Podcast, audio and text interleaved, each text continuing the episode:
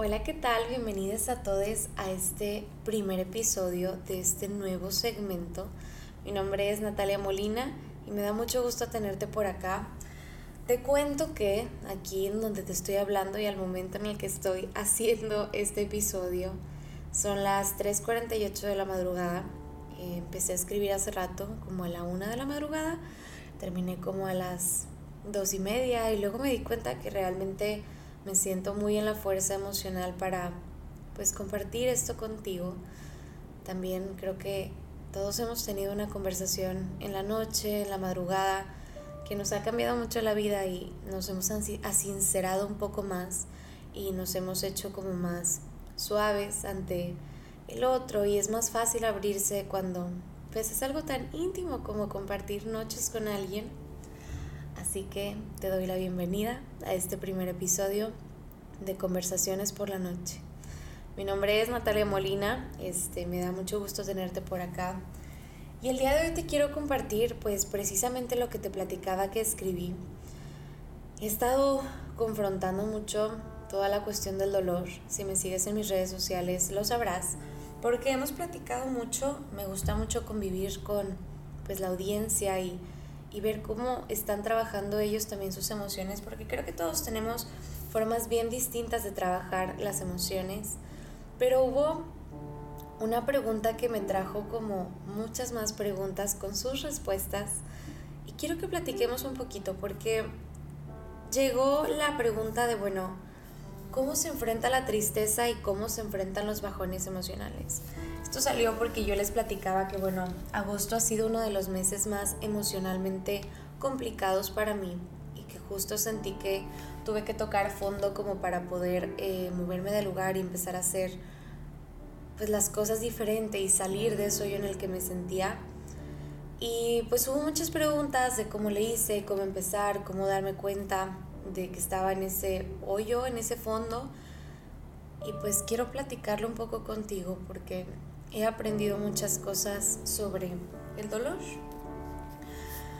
La pregunta que más se repitió fue ¿cómo dejo de sentir dolor? Y me era imposible contestarle a cada quien, pero creo que la verdadera pregunta es ¿por qué quieres dejar de sentir dolor? A todo esto entiendo que hay respuestas como porque sientes que ya no puedes, porque te incomoda, porque te paraliza, porque está dañando tus relaciones y a la gente que amas. Pero si te das cuenta, todas esas cosas tienen mucho más que ver con la relación que tienes tú con el dolor. Sería otra historia si dijéramos, ah, porque el dolor es malo, porque el dolor me ataca, porque el dolor estoy y muy pocas veces es así. Usualmente es por la forma en la que yo reacciono ante este dolor. Y pues las emociones son así, no podemos huir de ellas. Y, con esta pregunta que me hacen de cómo dejo de sentir dolor, pues creo que no te va a gustar lo que te voy a decir, pero no podemos dejar de sentir dolor. Toda la vida lo vamos a sentir, eventualmente va a estar volviendo, entonces más que huir de él, pues es un momento para que aprendamos a lidiar con él, a convivir con él, al menos a no verlo como un enemigo. Entiendo, entiendo que te sientas de esta manera y tienes muchas razones para sentirte de esta manera. Sin embargo, la cosa es que no podemos dejar de sentir dolor. No podemos huir de él porque toda la vida vamos a estar sintiendo dolor, algunas veces más que otras. Y entiendo que a lo que te refieres cuando dices que ya no quieres sentir dolor es ya no sentirlo de esa forma.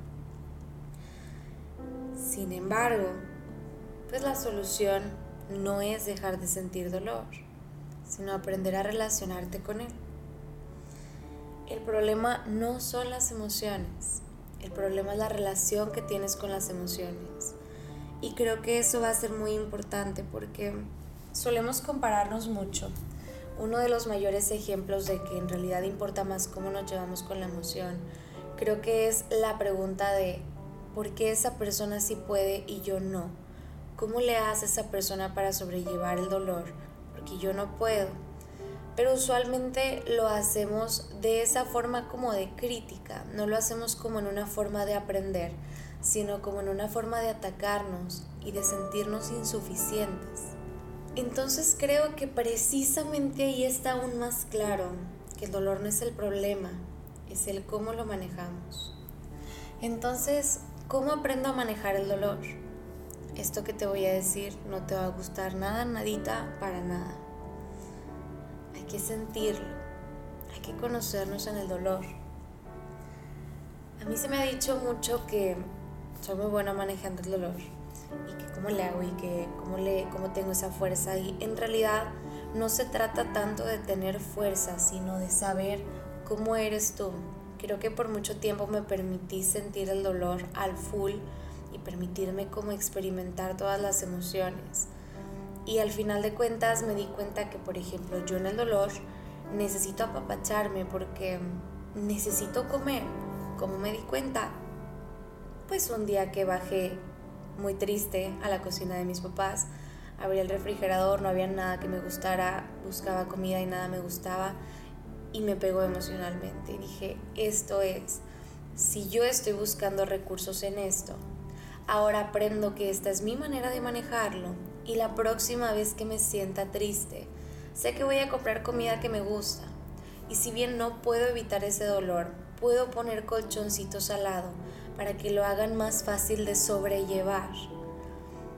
Y pues esto ni modo que yo dijera, ah, bueno, Mariana vive así su dolor, entonces yo también voy a comer y yo también voy a hacer. No, realmente esto lo aprendí mientras yo sola iba procesando mi propio dolor. Y es muy importante sentirlo. Tenemos la noción de que el dolor no va a terminar nunca, pero termina. Todos los dolores que has sentido alguna vez han terminado. Otro ejemplo también es la gente a la que le cuesta trabajo como despertarse por las mañanas. Si sé que esta tristeza va a hacer que yo tenga dificultad en pararme y en ir a hacer las cosas que me gustan, pues pongo de alarma música que me guste, pongo cinco alarmas, una cada minuto y me compro un día antes algo que sepa que me va a gustar mucho desayunar, pequeños motivadores, como les digo, colchones para que el dolor sea más sobrellevable, no para evitarlo, sino que duela un poquito menos.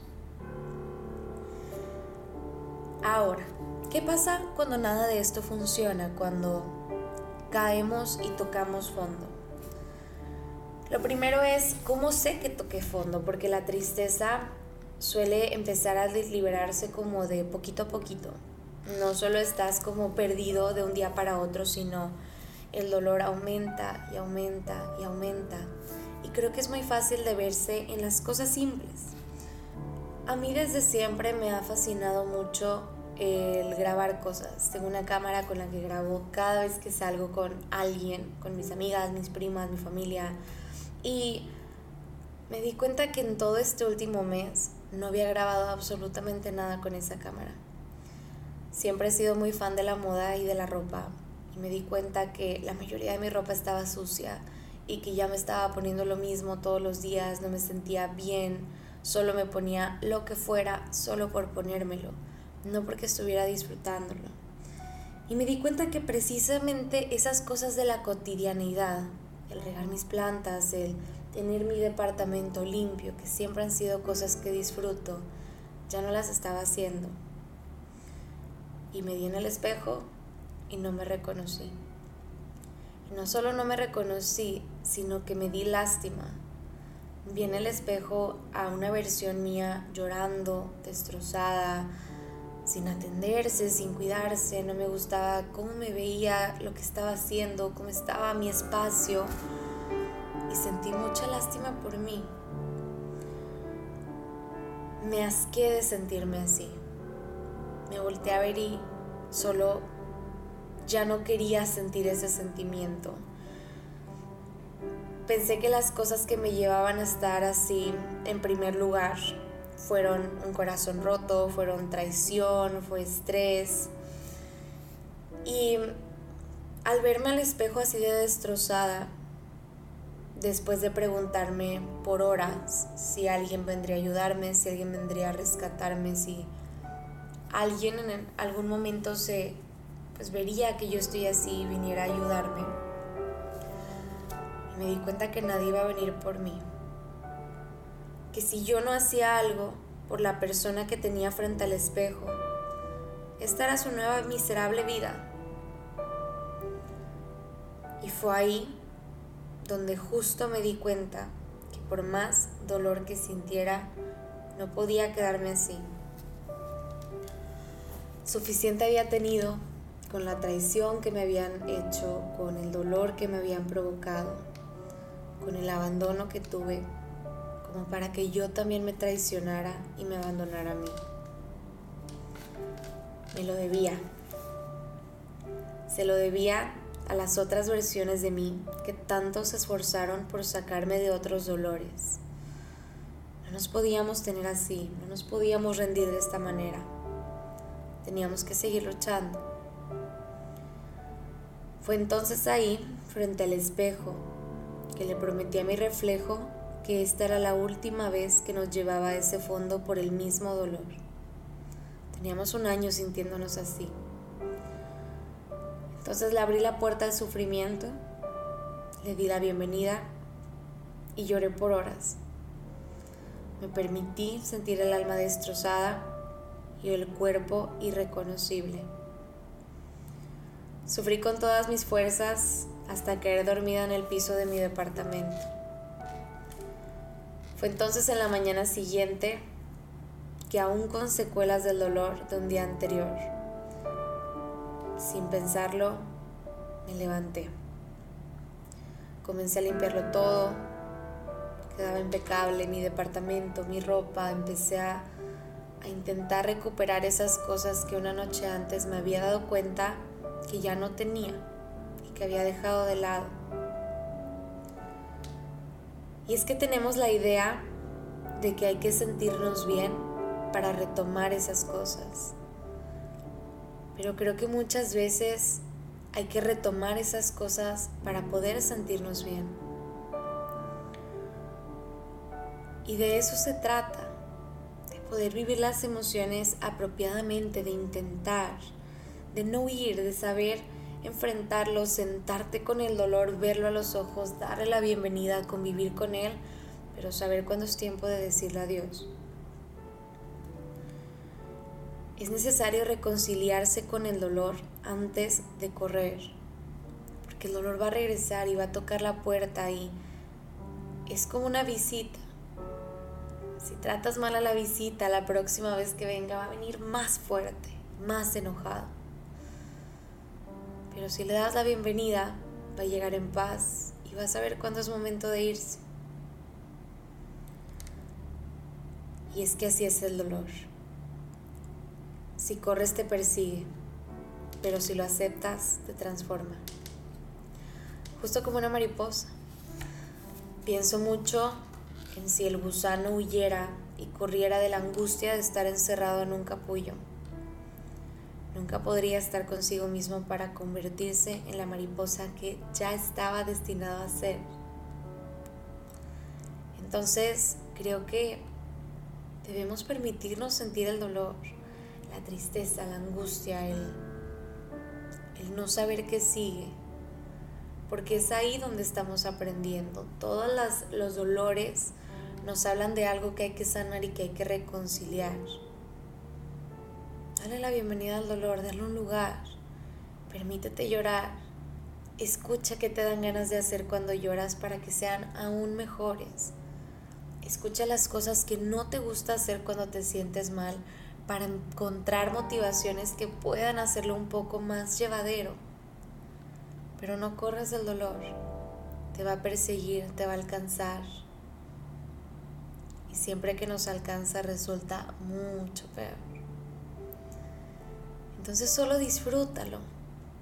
Disfrútate a ti en todas tus versiones. Rechazarte a ti en el dolor también es rechazar una parte de quien eres. Ya hemos tenido suficiente rechazo. Ya es bien difícil estar lidiando con el pertenecer como para que tú no te des esa pertenencia a ti, a tus emociones, a tu dolor. Elígete, búscate, encuéntrate en el dolor, encuentra todo lo que eres, lo que puedes ser, lo que has sentido. Y abraza el dolor, dale la bienvenida, pero no dejes que se quede mucho tiempo. Como disclaimer, esto no aplica en trastornos mentales. Nadie decide estar triste y tampoco es tan fácil solo decidir pues ya dejar de estarlo. Obviamente es un proceso y no porque empieces a hacer estas cosas para intentar retomarte y hacer las paces con el dolor significa que ya no lo vas a sentir, sino significa que vas a poder sobrellevarlo un poco mejor. Pero si ni aún intentando estas cosas has logrado sobrellevar ese dolor, por favor busca ayuda.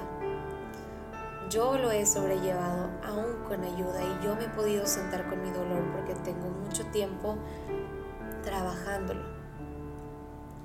Date la paciencia que necesitas para trabajarlo. Date tiempo, date compasión, date respuestas eventualmente y no te sientas mal porque dices, bueno, llevo mucho tiempo sintiéndome así. Tómate el tiempo que sea necesario. Y si eventualmente ni con estos intentos sientes que es suficiente, busca ayuda y recuerda que eventualmente siempre se puede salir. Te agradezco mucho por acompañarme esta noche y nos vemos la próxima noche. Bye bye.